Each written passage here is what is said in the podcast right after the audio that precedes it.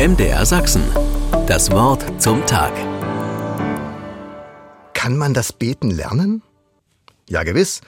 Wenn Sie sich da unsicher fühlen, sind Sie in guter Gesellschaft. Das ging sogar den engsten Freunden von Jesus so. Seine Jünger waren sich nämlich auch unsicher im Blick auf das Gebet.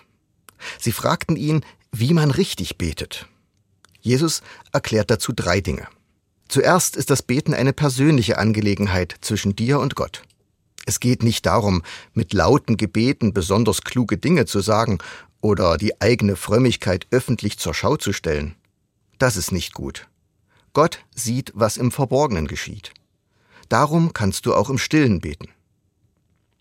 Als zweites kommt es nicht darauf an, viele Worte zu verwenden. Gott weiß, was wir brauchen, schon bevor wir ihn darum bitten. Es gibt keinen Zwang zur Vollständigkeit im Gebet. Als drittes sagt Jesus, so sollt ihr beten und spricht selbst ein Gebet.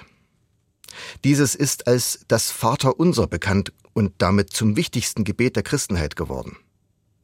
Diesen Namen hat es bekommen, weil es mit der Anrede beginnt, Vater unser im Himmel.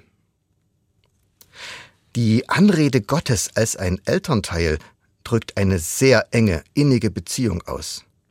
Sie gilt nicht nur für Jesus. Die Jünger und folglich wir alle können mit dieser Anrede beten. Wie Eltern in der Regel ihre Kinder ohne Vorbedingung lieben, ihnen Fehler immer wieder verzeihen, so ist die Haltung Gottes zu den Menschen.